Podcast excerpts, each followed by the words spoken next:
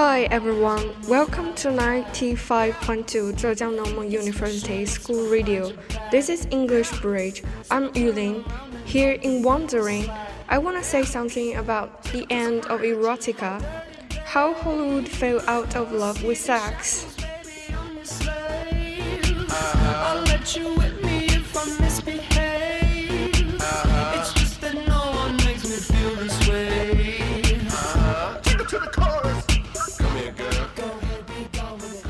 For decades, no big box office, a adult-oriented Hollywood movie was apparently complete without a sex scene. Yet, it appears that erotica is now dying out in mainstream cinema.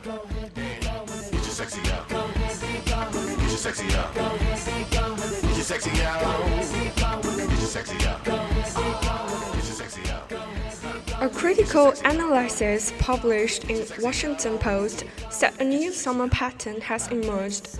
The release of several European-produced festival and adult films, often heavy with action, followed by a season of sexless Hollywood action and family films.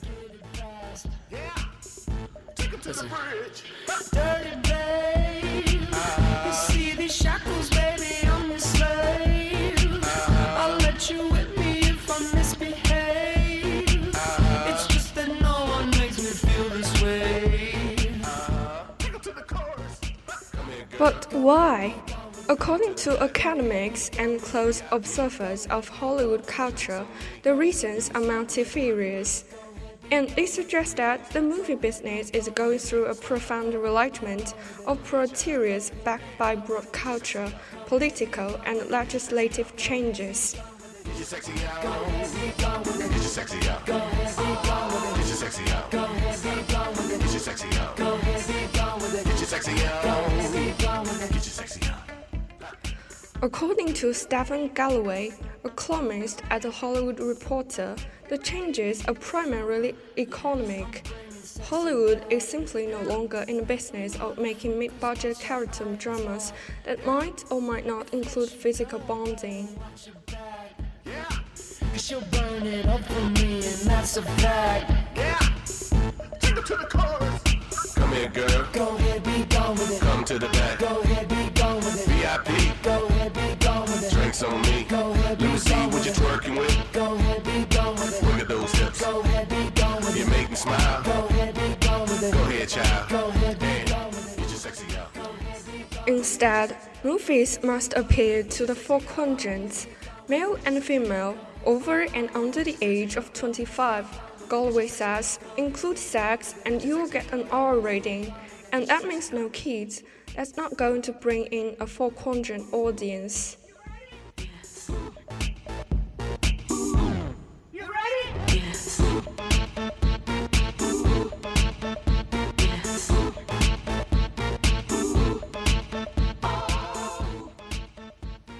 But no discussion of sex in the cinema in 2019 can take place without reference to Me Too, the movement that has brought profound changes to what women can insist on their contrasts.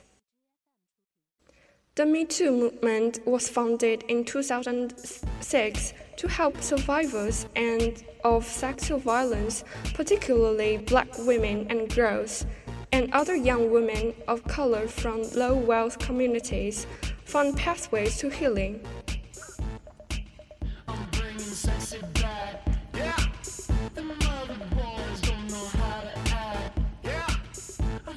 Special what's behind your back.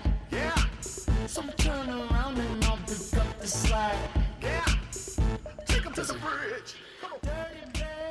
In the current environment, lawyers for actors are demanding more specific, ironclad protections, including the ability to sue for liquid voltage.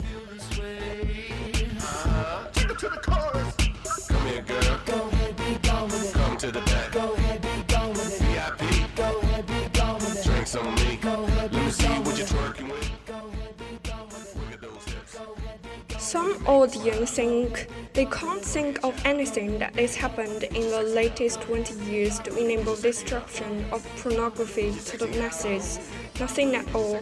They say it's because of money, but I really feels like it's just boring and played out most of the time. You can normally see it coming from a mile away, and when it gets there, sometimes it stays a little longer than it should.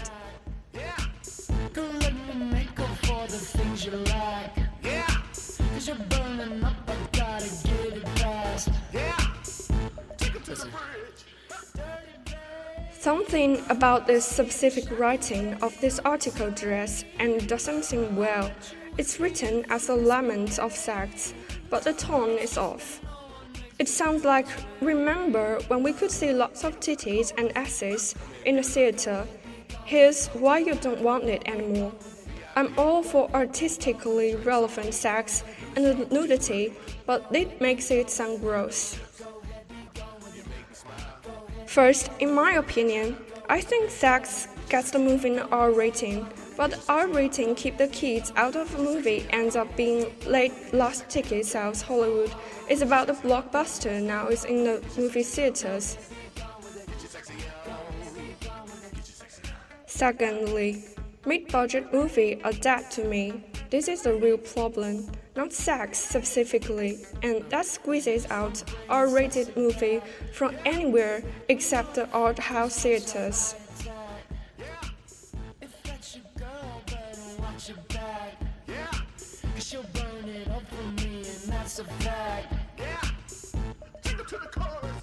Come here, girl.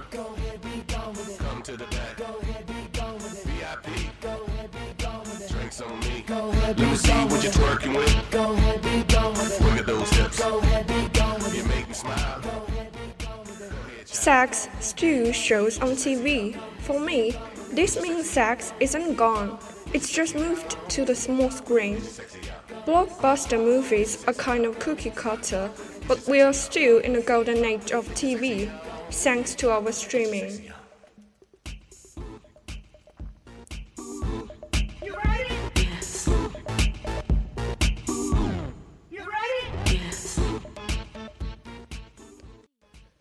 The article kind of blames me too, making women feel more empowered to say no to nudity. The writing on this doesn't sit well, as if women can force to be nude, and the article has a layman to be, which makes this feel gross.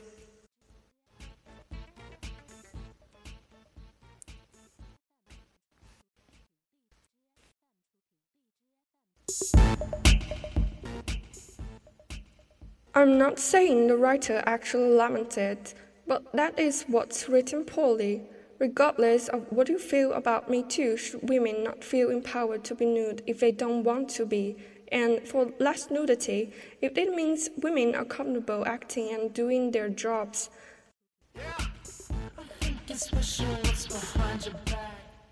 Sex is an artistic tool that needs to be used correctly. On one hand, you have women who have never wanted to be objectified so gratuitously nudity. You should be out. On the other hand, you have prudes who automatically feel nudity is necessary, even if it's used to show plots or character arc. This makes things is a difficult tool to use, and it's hard to make money with it if you end up turning off too many people. Actually, I see the same points on the article linked by the OP. It's a poorly rehearsal with the click, but the version of it is much better when it gets into the points. And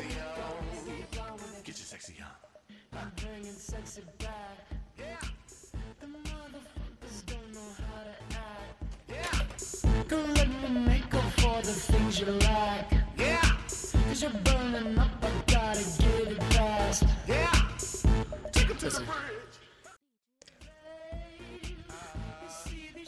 Thanks for listening today's Wandering. I'm Yulin. Hope to see you next time.